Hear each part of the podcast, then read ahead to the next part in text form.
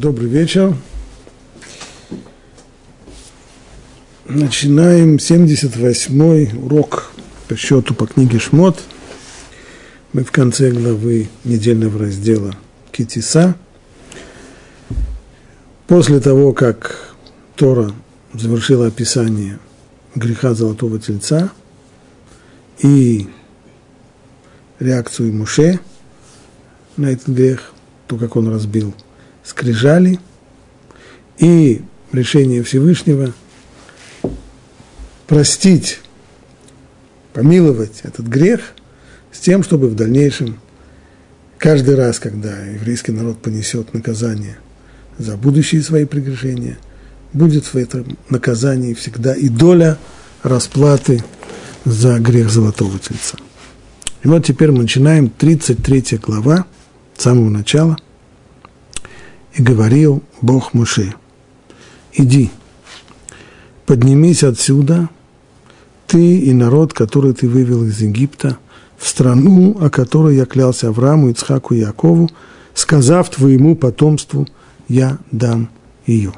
То есть будем считать, что то, что произошло, это было и оно было. И теперь переходим к новой странице.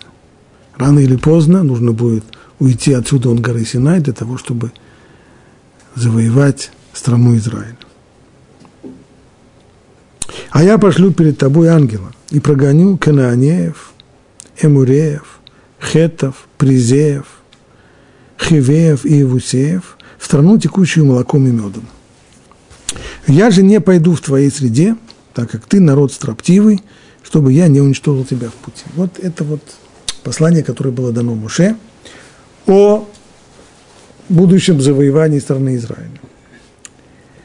Следует обратить внимание здесь на две детали. Первая деталь, с, с первого взгляда, она совсем незаметная. Но наши мудрецы обратили на нее внимание. Всегда говоря о стране, об этой самой стране обетованной, которую – Всевышний пообещал нашим народам, наш, э, нашему народу, всегда Тора подчеркивает, что это страна, в которой в тот момент жили кнаанейские народы. Более того, она еще называется часто страной семи народов. Семь различных народностей кнаанейских, все они объединяются под э, общим именем кнаанейцев, по имени их предка Кнаана, близкие родственники э, египтян – представителей хамитской расы. И вот если мы посмотрим, то здесь Тора не просто говорит о Кнанеях, а перечисляет какие. Прогонил Кенанеев, Эмуреев, Хетов, Перезеев, Хивеев и Евусеев. Если я посчитаю Кнанеев, Эмуреев, Хетов, Перезеев, Хивеев и Евусеев. Шесть народов, а не семь. Куда же делся седьмой? И прежде чем ответим на вопрос, куда делся седьмой, выясним, кого не хватает. Не хватает здесь народа по имени Гиргаши. Гиргашей в некоторых э, русских переводах. Он почему-то здесь не упомянут. Почему? Раши приводит здесь ответ наших мудрецов. И прогоню Кананеев, в этом стихе упомянутые Кананеи, Имурей, Хеты, Призеи, Хивицы и Вусеи, всего шесть народов, а Гиргаши – они сами встали и ушли от сынов Израиля. То есть, в отличие от остальных шести народов, которые оказали активное и временами упорное сопротивление захвату страны, э, Гергаши ушли, очистили помещение. Этот комментарий Раши базируется прежде всего на утверждении Иерусалимского Талмуда. В Писании об этом ничего нет, но устная традиция, которую зафиксировал Иерусалимский Талмуд, доносит, что Иешуа бен тот, кто руков... преемник Муше, тот, кто руководил захватом Иерусалима Израиль, перед тем, как начать переправу через реку Ярден из-за Иордания и вторгнуться в страну Израиля, он послал послание народам и царям, царям и народам, населявшим э, страну, в котором предлагал им три альтернативы, каким образом они могут отнестись к вторжению сынов Израиля в страну. Первая альтернатива, самая простая, очистить помещение. Кто хочет э, спокойно уйти, оставив нам эту страну, ту, которую нам обещана и дана Богом, мы ему, естественно, не будем мешать, пожалуйста. Кто не захочет уйти, потому что ему некуда идти или боится уйти, и захочет принять, то, называется массовый авдут, а именно полное подчинение, порабощение и требование выплачивания дани с условием отказа от идолопоклонства, других, другой возможности нет, то тоже мы возражать не будем. Кто не примет этих двух возможностей, то остается только третье – воевать. Тогда, как там говорили русские князья, иду на вы. Тогда будем воевать. Вот эти три возможности, то есть с самого начала было подчеркнуто, что тем, кто захочет уйти, мешать не будут. И одно из племен канонейских, которые населяли, один из семи народов, Гергаши, так утверждает Талмуд, воспользовались этим предложением и решили предпочесть войне уход с миром и мирно ушли. Куда ушли? Ну, мир вообще большой, но Талмуд об этом ничего не говорит. И вот здесь вот есть одна любопытная деталь. В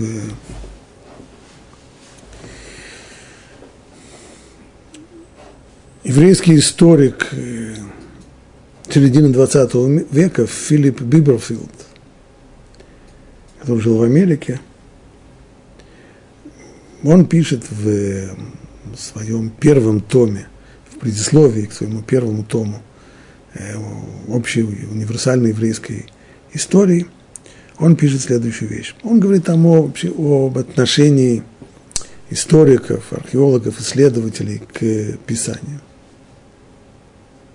всегда рано или поздно возвращается тот же самый вопрос, насколько Писание, Тора, книги пророков, насколько они могут быть рассматриваемы как исторический документ. То есть либо это документ чисто религиозного содержания, и не следует относиться к нему как к историческому источнику, и не следует искать подтверждение, либо наоборот опровержение – Э, в истории, в археологии, истории, рассказанных в э, Писании, или же нет? Вопрос древний и очень древний.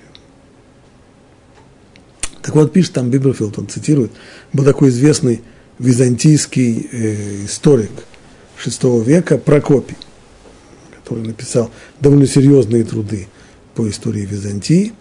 И, среди прочего, он пишет – а э, нужно помнить, что в то время у Византии были довольно обширные владения на, в Северной Африке, на побережье Средиземного моря в Северной Африке. И вот он там пишет, что, насколько ему известно, в, там, в Нумибии, раз, путешественники, которые проходят там, рассказывают о двух столбах, стоящих, и на них надпись.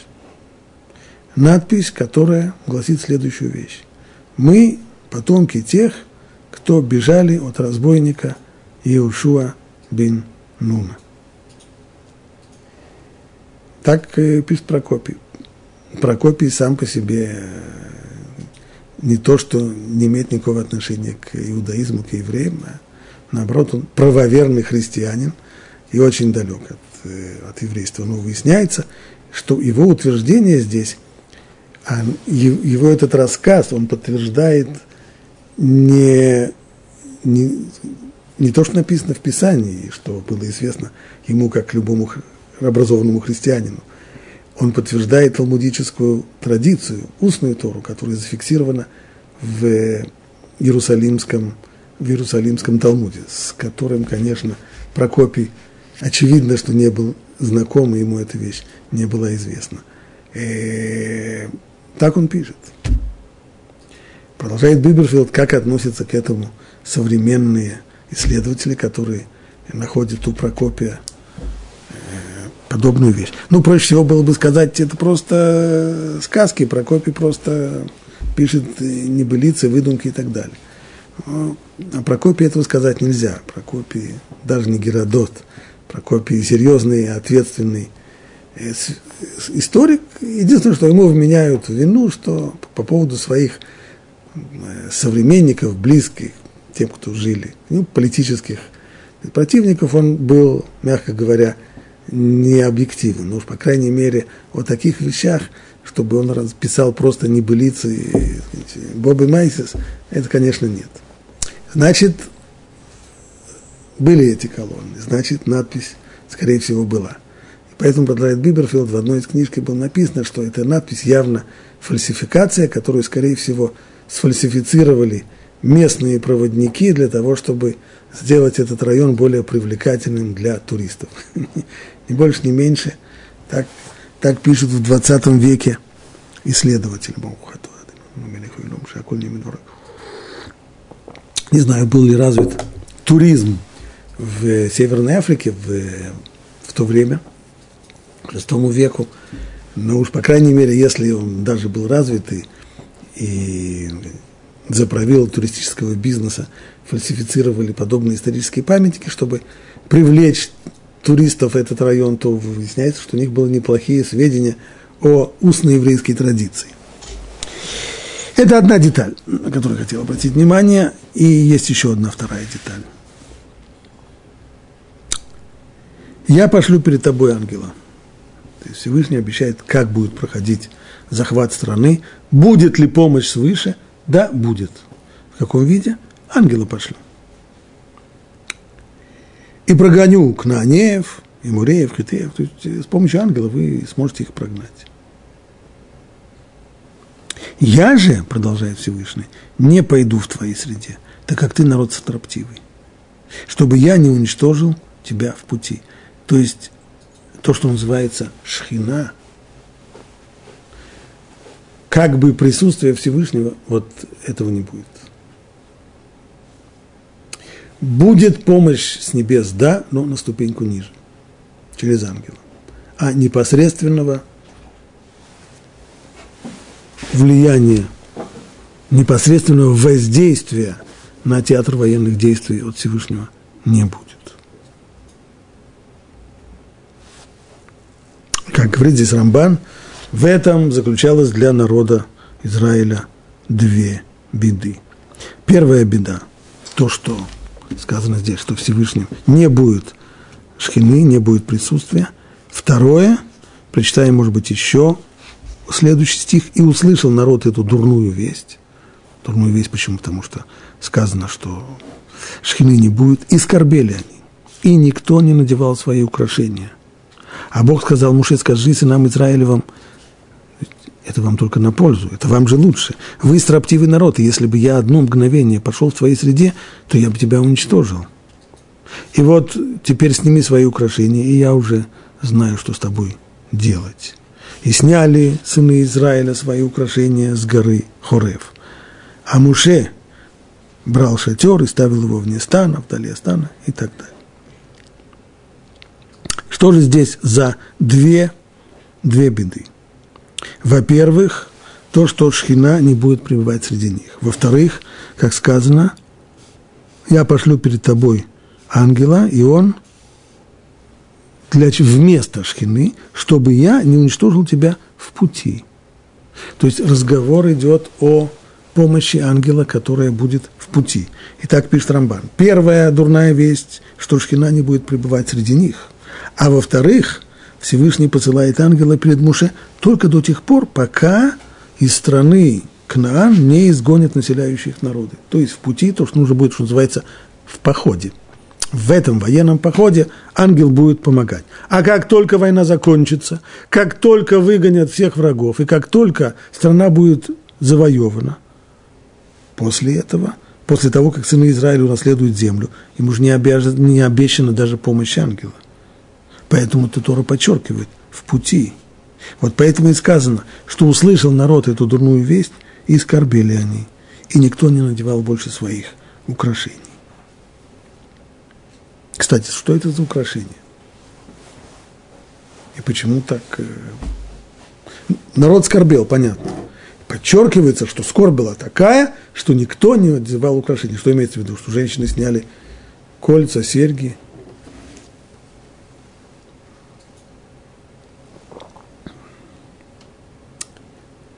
Наши мудрецы отвечают на этот вопрос следующим образом. Раши здесь приводит этот ответ. Что у горы Синай каждый из евреев получил венцы. Венцы, которые венчали его как короны, возвышали его. Один венец соответствовал тому, что сказал «Насе венишма» – «Сделаем и услышим». Каждый, каждый получил Откуда я знаю, что это именно связано с Синаем? В шестом стихе сказано, и сняли сыны Израиля свои украшения с горы Хурев. Что это означает? Гора Хурев, она же гора Синай, то есть те украшения, которые получили на горе Хурев, на горе Синай, вот эти украшения, они их теперь и сняли. Что это за были украшения, которые можно было получить на горе Хурев, ювелирного магазина там не было. украшения, что были, это те самые украшения, которые получили свыше, через ангелов, все евреи во время дарования Торы. Итак, пишет Раши, то есть те самые короны, которые были дарованы евреям, когда они сказали на Асе ве Нишма.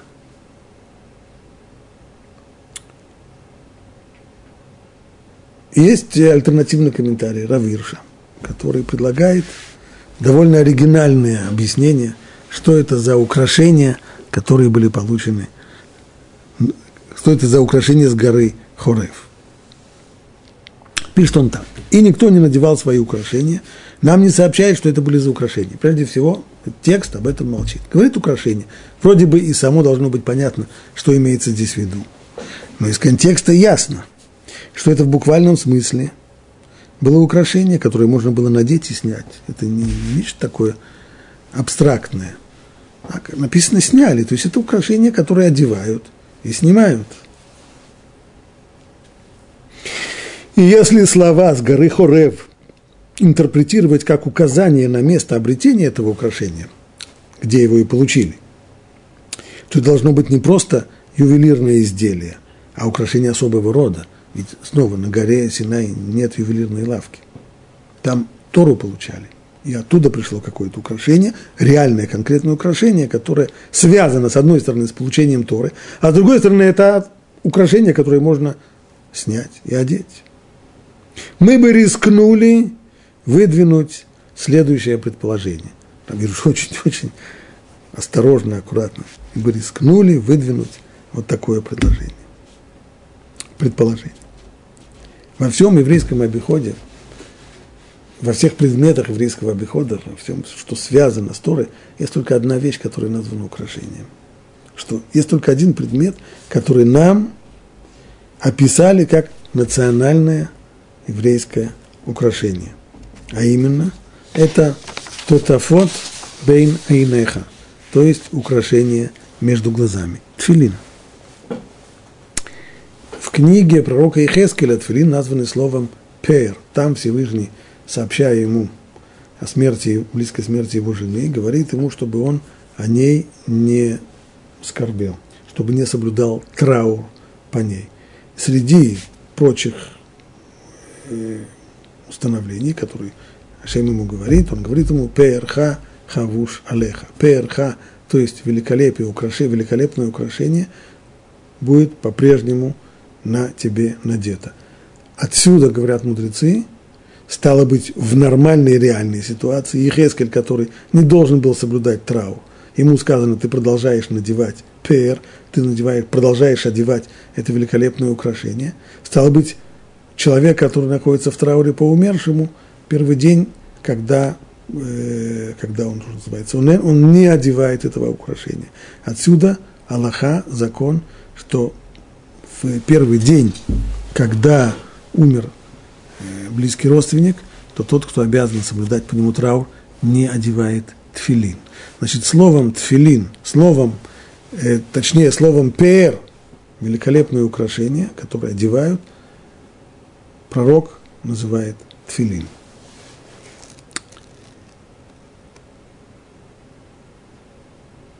Не должны ли мы в таком случае рассматривать украшения, упомянутые в этом стихе, как идентично этому единственному национальному украшению еврейского народа. Может быть, и здесь имеется в виду то, что сказано у Ихескеля, что украшение, о котором сказано здесь, это тфилин.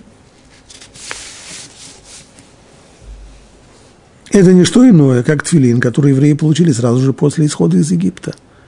Заповедь Тфилин сообщила каждому еврейскому учению о его призвании быть посвященным Богу. А где это было сообщено? Где было озвучено, что заповедь Тфилин которую человек прикручивает себе ремнями, привязывает к себе, что это заповедь, привязывает, что это символ привязанности еврея, его призванию, его еврейскому призванию быть посвященным Богу, где это было озвучено?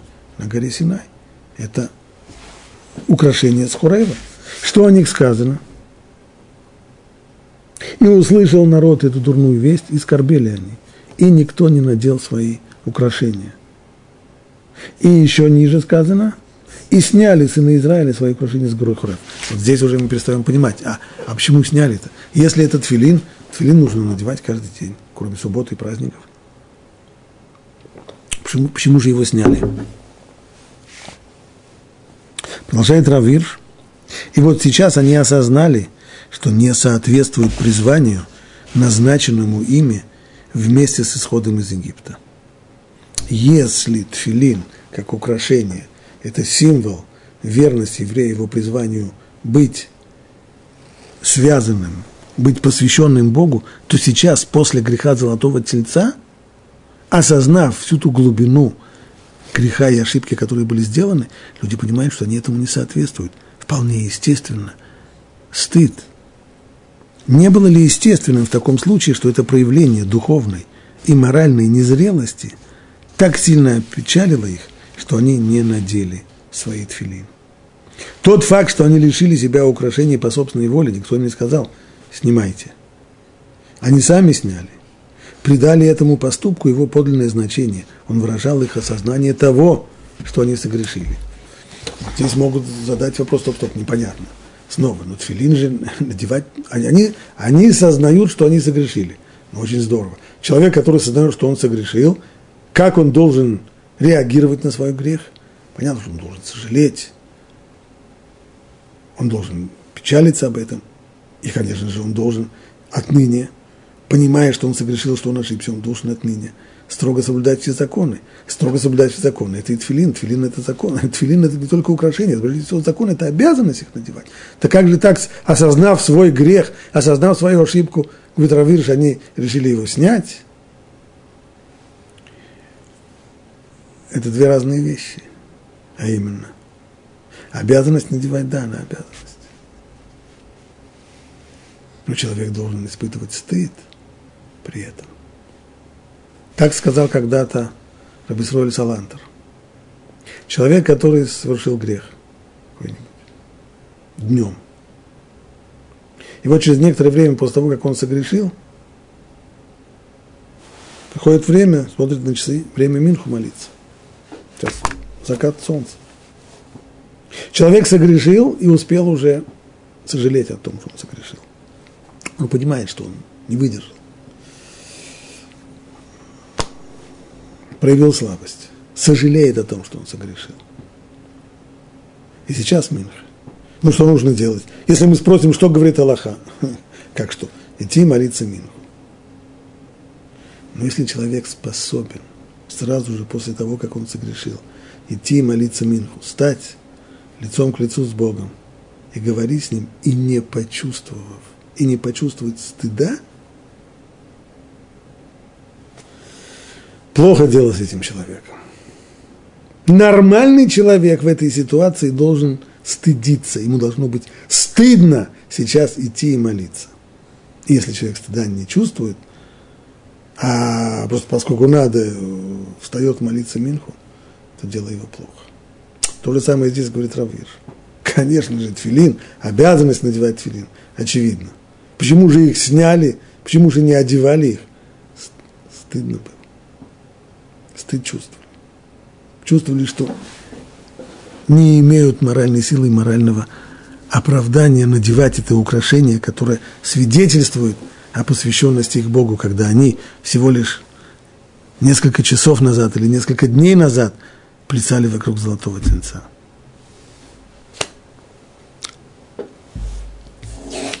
Вернемся к тексту.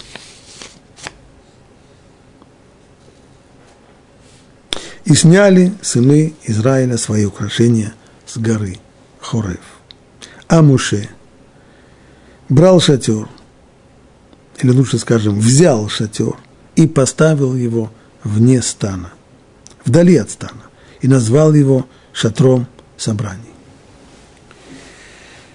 Еще одно последствие греха золотого тельца – Муше удаляется из еврейского стана. Точнее, не полностью удаляется, выносит шатер для себя. Раскидывает его за пределами стана на некотором удалении.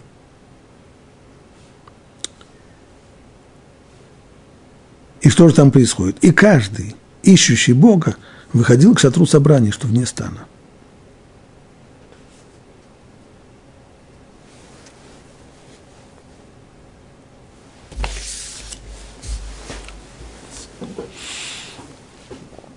Что значит каждый ищущий Бога? Имеется в виду каждый, кто хотел спросить что-то у Моше, кто хотел общаться с ним. Отсюда, говорят наши мудрецы, мы видим, что каждый ищущий Бога, сделаем отсюда вывод – что всякий, кто ищет общение с мудрецом, с Талмит Хахамом, знаком Торы, то это все равно, как искать общение со Всевышним. Каждый ищущий, как там сказано еще раз, и каждый ищущий Бога выходил к шатру собраний, собраний что вне стана. То есть с того самого дня, как был уничтожен золотой телец, были ликвидированы все его последствия, с того самого дня и в дальнейшем Муше оставил свой шатер вне стана. Он его назвал шатром собраний, то есть домом, где собираются все те, кто хотят учить и знать Тору. Читаем дальше. И было так. Когда Муше выходил к шатру, то весь народ вставал – каждый у входа в свой шатер и смотрел вслед Муше, пока тот не входил в шатер. То есть значит, такая церемония была, когда Муше проходил через стан для того, чтобы выйти из стана и направиться к своему шатру, то все люди провожали его. Каждый выходил из своего шатра, почтительно, глядя, как здесь написано, то весь народ вставал, каждый у входа в свой шатер, и смотрел вслед Муше, пока тот не входил в шатер. И когда Муше входил в шатер, то спускался облачный столб и стоял у входа в шатер, когда Бог говорил с Муше. И когда народ видел этот облачный столб у входа в шатер, то есть понимали, что там сейчас происходит контакт, что Муше общается с Творцом мира, то все они падали ниц, каждый входа в свой шатер. А Бог говорил с Муше лицом к лицу – как человек говорит со своим другом, и тот возвращался в стан. То есть лицом к лицу, так как сказано о происходившем на горе Синай во время дарования Торы. По ним или по ним, лицом к лицу. Близкий, почти непосредственный контакт. Но его слуга Иушуа бен юноша, не отлучался от шатра. Муше возвращался в стан. Возвращался к своему шатру в стане евреев. А его, а Иушуа бен его ученик, оставался там все время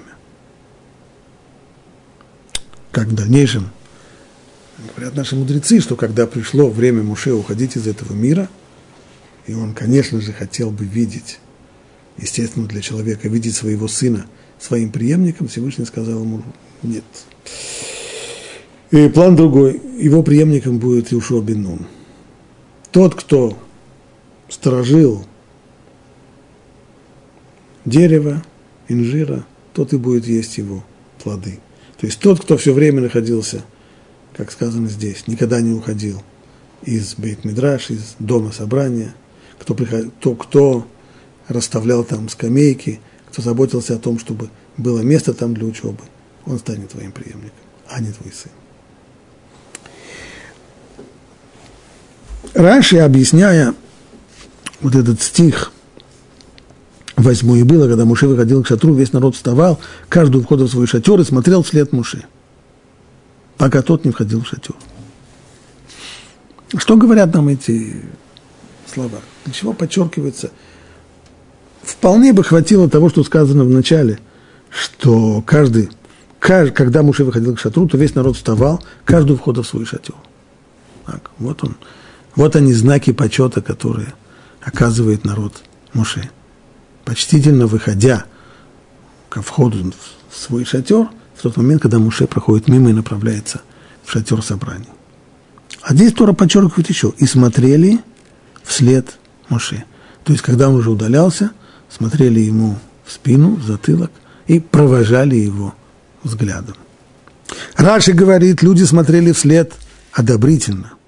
Счастлив, говоря, счастлив рожденный женщиной, который может быть уверен, что Шхина войдет за ним в его шатер. Ведь, как сказано дальше, что когда Муше входил в шатер, то спускался облачный столб и стоял у входа в шатер что сначала появлялся облачный столб, который свидетельствовал о Шхине, о присутствии Всевышнего, и тогда Муше уже выходил к шатру. Нет, все было наоборот. Муше выходил тогда, когда он считал нужным, необходимым, и после того, как он заходил в шатер, после этого появлялся там облачный столб. То есть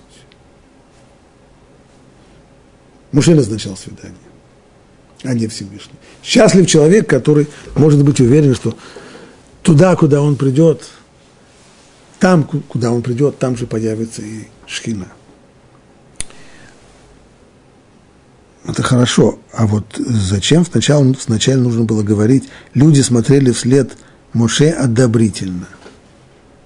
Ну, из того, что дальше Раши пишет, понятно, что одобрительно. Когда люди, смотря вслед Моше, говорили, счастлив человек, рожденный женщиной, который вот достиг такой ступени, когда он назначает как бы свидание Всевышнего. Дело в том, что Мидраш, который Раши цитирует, Раши приводит только половину этого Мидраша. А в Мидраше есть другая половина. Говорит Мидраш так. Рабихама Амар. Есть другое мнение. Есть, это приводится два мнения. Первые говорят, что смотрели вслед Муше, провожали его взглядом с одобрением, а есть такие, которые говорят, что смотрели на него, провожая его взглядом с неодобрением. Что это за неодобрение? Раби Хама Амара Йомрим, Хами Кадаль Дебирей Амрам. Раби Хама говорит, люди смотрели вслед Мушей, один другому говорил, видел, какой загривок у него. וחברו אומר לו, אדם ששלט על מלאכת המשכן, איך אתה מבקש שיהיה עשיר? אין, אתה מבקש שיהיה עשיר? Другой ему говорил, конечно, такой нагривок он заел, еще бы. Человек, который отвечает за построение мешкана, конечно же, он наживется и станет богатым. То есть э, Мушели собрал много пожертвований на строительство мешкана. Золото, серебро, медь, шерсть и прочее. Ну, как это у нас бывает, естественно, если человек отвечает за, скажем, за реставрацию или за строительство – какого-то, вспомню, я был в, в одном месте, и там происходил ремонт синагоги, а потом я пришел э, к одному человеку, связанному с синагогой, и увидел, что его дом, дизайн его, его дома очень напоминает мне дизайн в котором была отремонтирована синагога. Ну, скорее всего, я так себе представляю, что тот же самый дизайнер, который, который э, заведовал ремонтом синагоги, он же сказать, э, сделал ему дизайн его квартиры. Ну, естественно, и понятно. А некоторые люди еще лучше, некоторые люди, которые получают пожертвования от народа, то часть пожертвований может и прилипать к их рукам, так и здесь. Если Моше ответственен за, несет, несет ответственность и управляет строительством мешкана, то, скорее всего, на этом немножко нажился. Если люди так говорили, то они это говорили про себя шепотом, или можно это было и услышать. Мидраж говорит, что Муше это услышал. Он услышал эти разговоры за своей спиной, и отсюда нам совершенно понятно, что следующая глава Пикудой будет говорить о том, как Муше Рабейну устроил точный расчет, представив бухгалтерскую ведомость, что он принял, все пожертвования, которые были сделаны, и о каждом, куда оно пошло, чтобы было ясно, чтобы очистить себя полностью от подозрения, что ни одной, ни одного грамма золота, ни одного грамма серебра к его рукам не прилипло.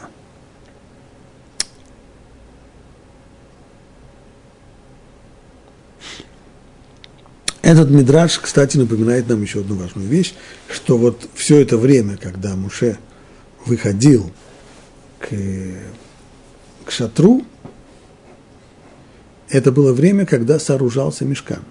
Напомню, после того, как Муше спустился, 17-го Тамуза он спустился с горы Синай, после этого он наказал грешников, после этого еще 40 дней он находился на горе Синай для того, чтобы вымолить прощение. После этого Всевышний ему сказал, что мы будем читать дальше, сделай себе новые скрижали, я напишу на них то, что было написано на прежних, и идут третьи 40 дней, которые заканчиваются в Йом-Кипур, 10 числа месяца Тишрей, Всевышний сказал, Салахти, Кедвареха, я простил по, я их простил по твоей просьбе. Муше спускается в Йом-Кипур с новыми скрижалями, на них написано десятисловие, и дает, вот только здесь он дает приказ собирать пожертвования на строительство мешкана. И по традиции, которую приводит Агро, строительство мешкана началось в первый день праздника Суккот, и в этот же день вернулись облака славы, которые перед этим ушли. Значит, на, на фоне строительства Мешкана, которое происходит в это время, Моше берет свой шатер, когда, после того, как он возвратился в Йом-Кипур, выносит его за пределы стана, и отныне каждый, кто хочет спросить у Моше какой-то закон, должен выходить к нему туда, в этот шатер собрания. И после того, сказано, Бог говорил там с Муше лицом к лицу, как человек говорит со своим другом, и тот возвращался в стан. Он не жил в этом шатре. Это был шатер, шатер собрания.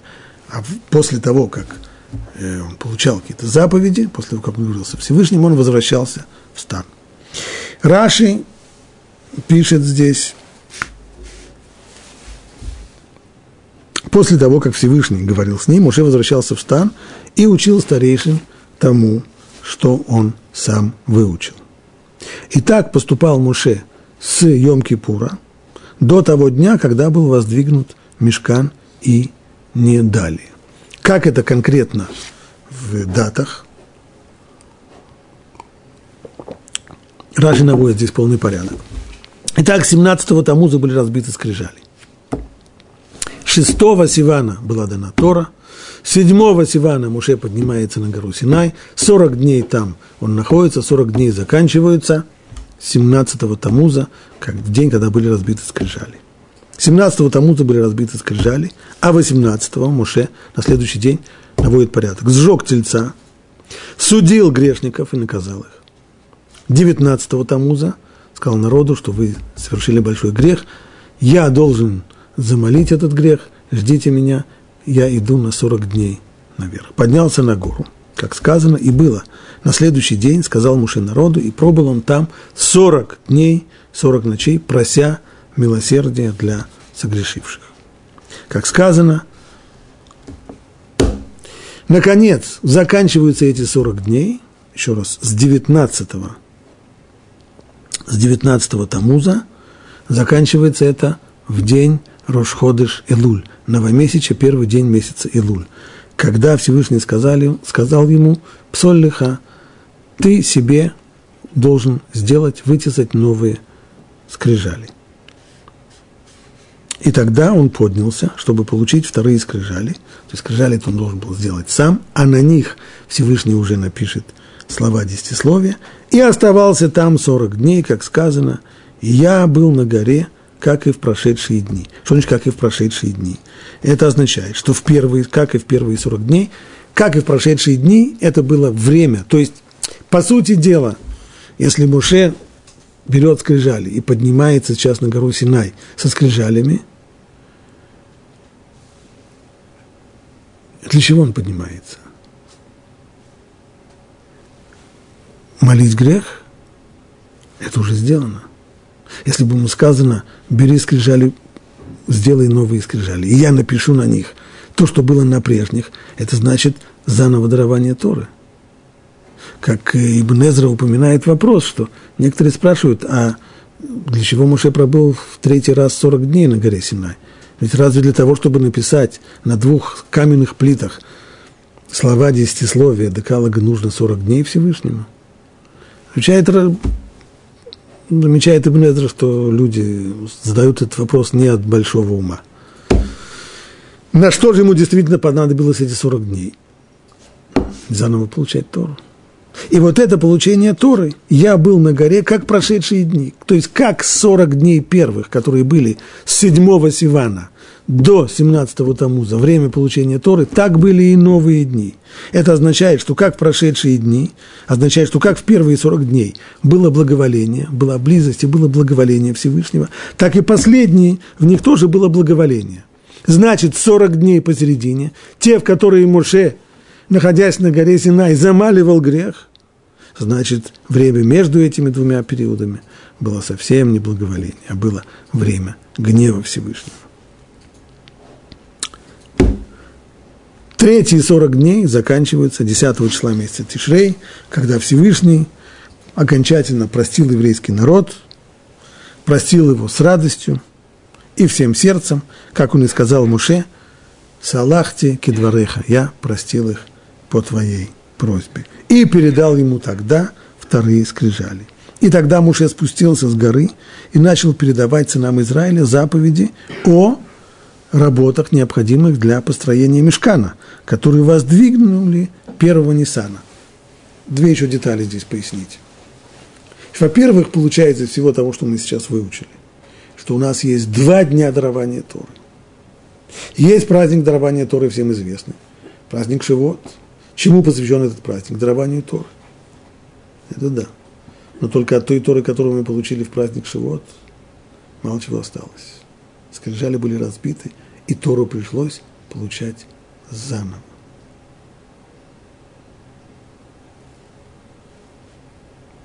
Что это получать заново? Стало быть, у нас есть новый праздник.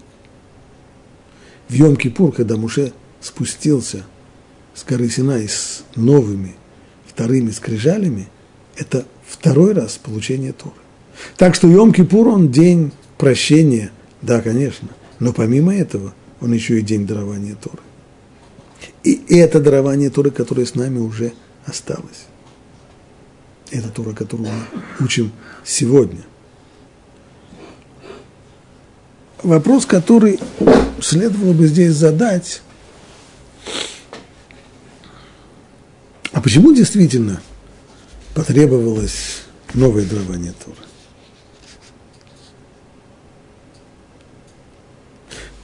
Ибн Эзра говорит, что люди, которые задают вопрос, зачем Моше, почему Моше в третий раз оставался там 40 дней, говорит, люди, люди не от большого ума это задаются.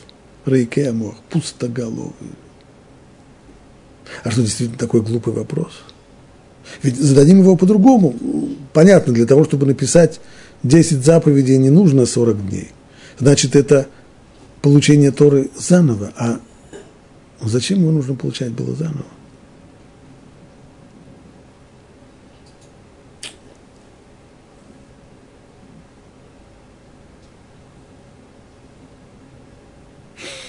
В первый раз Тору получили цадики, праведники, которые, выйдя из Египта, сумели за 50 дней путешествия по пустыне полностью очиститься от всех-всех остатков всего того, что налипло к ним в Египте, от человеческих слабостей, от дрязг, от ссор,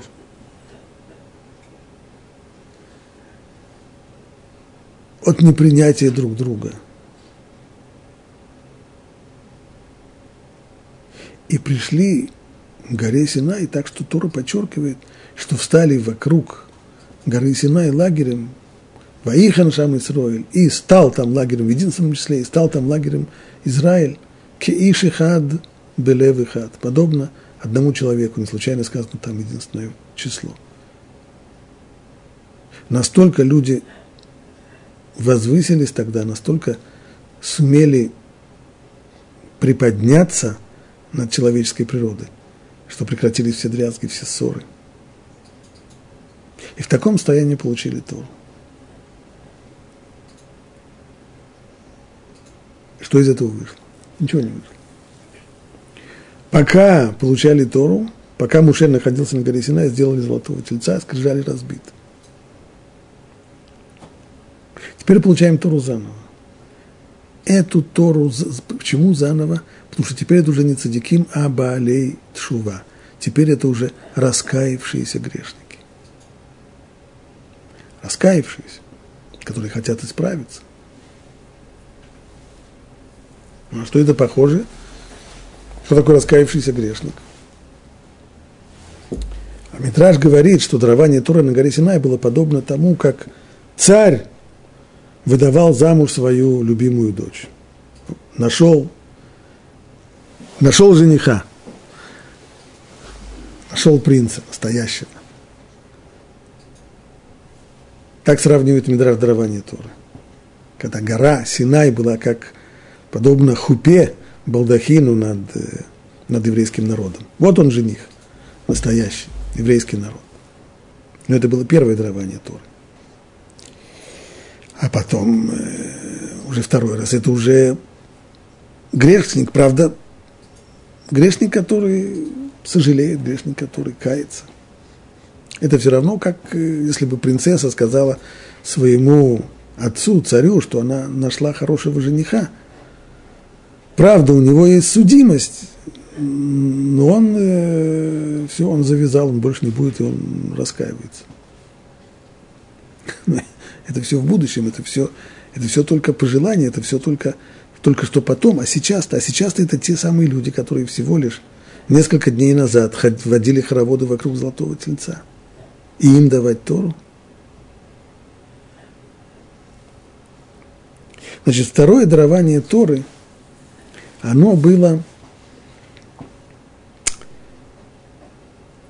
с милосердием. Милосердие, рахамим, это означает как такое, такой вид управления миром, когда Всевышний дает человеку то, чего он не заслужил, рассчитывая из расчета на то, что в будущем он этого заслужит. То есть дается авансом. Тору мы получили тогда авансом. Как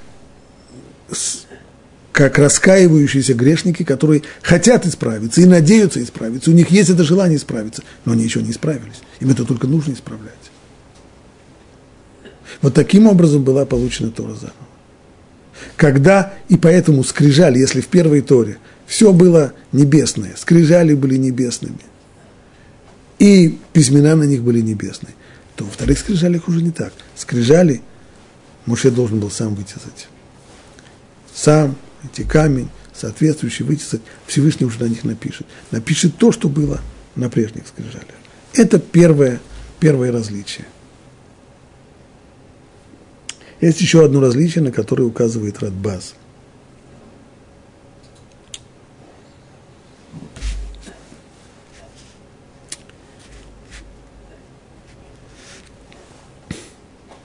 Мудрецы говорят, стих, который был упомянут еще на прошлом уроке,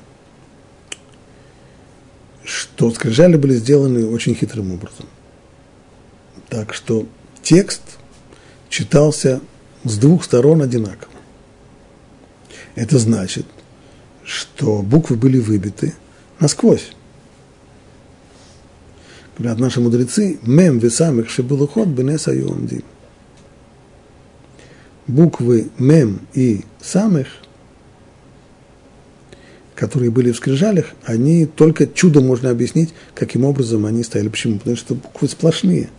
Так как, э, как, как бублики – Лавдин. Соответственно, средняя часть, то, что у нас дырка от бублика должна была попросту вывалиться, а она стояла.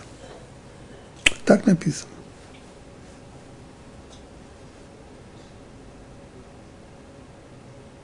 Это вызывает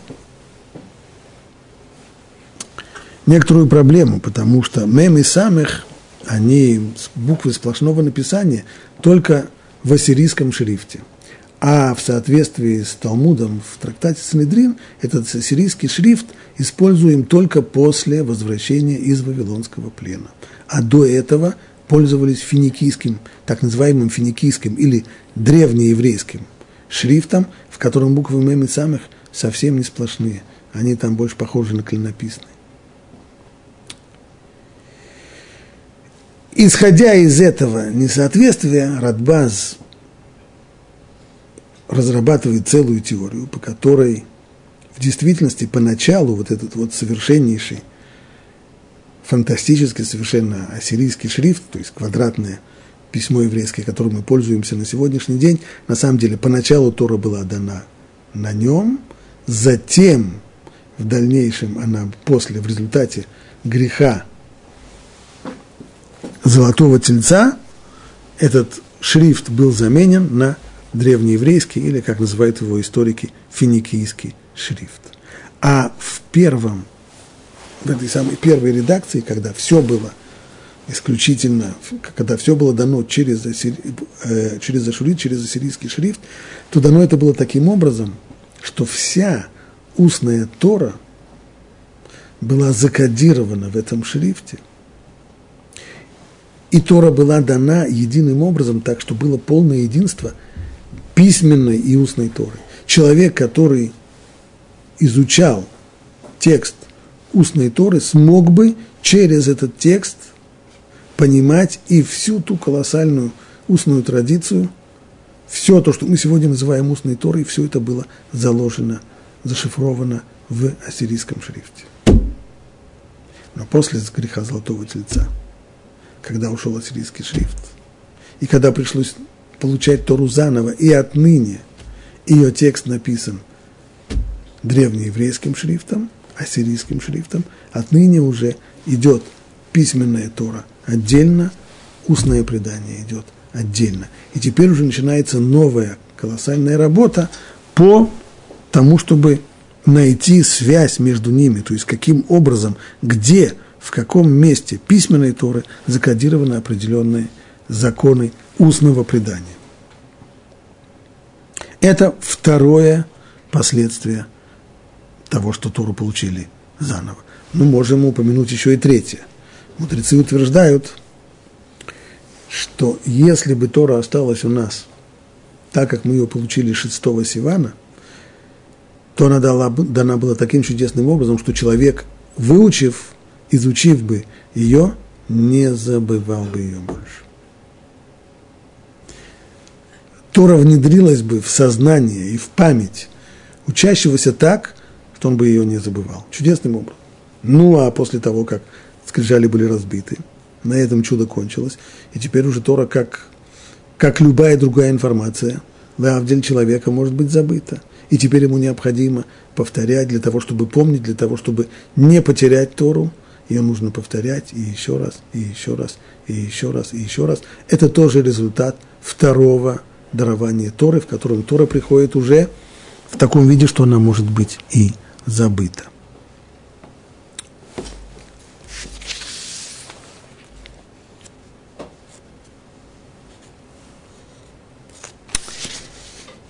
Есть здесь еще одна деталь, на которую я хотел бы обратить внимание. Как сказано, но его слуга Муше Бог говорил с Муше лицом к лицу, как человек говорит со своим другом, и тот возвращался в стан. Но его слуга Иушуа бен Нун, юноша, не отлучался от шатра. Юноша – это буквальный перевод слова «наар». Ибн Эзра спрашивает, как это его здесь называют «наар», юноша. Ведь всего мы знаем, Юшуа бен Нун прожил 110 лет. Умер он после того, как руководил захватом Иерусалим, и не только захватом, а и разделом. Устная традиция утверждает, что захват и раздел в целом заняли 14 лет. 7 лет ушло на захват Святой Земли и 7 лет на ее раздел. Все это время руководил еврейским народом Иушуа бин Нун. Итак, 14 лет он руководит народом Израиля в Израиль. До этого был период 40-летнего пребывания в пустыне. Значит, на момент исхода из Египта и получения Торы, сколько ему было лет, отнимаем от 110, отнимаем 40 плюс 14, 54. Это означает, что ему было 56 лет. Если бы меня сегодня назвали юношей, мне было бы немножко странно. Я немножко не юноша. Как же Тора называет 56, 56-летнего человека юношей? Конечно, снова относительно. 56 лет в наше время – это не совсем 56 лет тогда. Тогда люди жили по 110-120 лет. Муше жил 120, Иошуа 110, но все-таки при всем желании не юноша. Как же так? Отвечает Ибн Эзра на свой собственный вопрос – Иошуа помогал Моше так, то есть он прежде всего помогал и прислуживал своему учителю. Подобно тому, как обычно юноша помогает своему э, старому в летах наставнику. Конечно же, он был уже в солидном возрасте, 56 лет. Но помогал он Моше, как это делают молодые люди, поэтому Тора его называет юношей. Ибн Эзра не соглашается. Рамбан, простите, не соглашается с этим объяснением Ибн Эзры. С чем он не соглашается? С точки зрения языка. То, что для Ибн Эзры очевидно, что простой перевод слова «наар» – это юноша, говорит Рамбан, это не так. А мне представляется, что в святом языке всякий слуга, который обслуживает важного человека, называется наар, вне зависимости от его возраста. Наар – это не категория возраста. Наар – это статус, тот, кто прислуживает. Ведь написано же, скажем, про, про пророка Илиша, сказано, и сказал он Гехази своему слуге.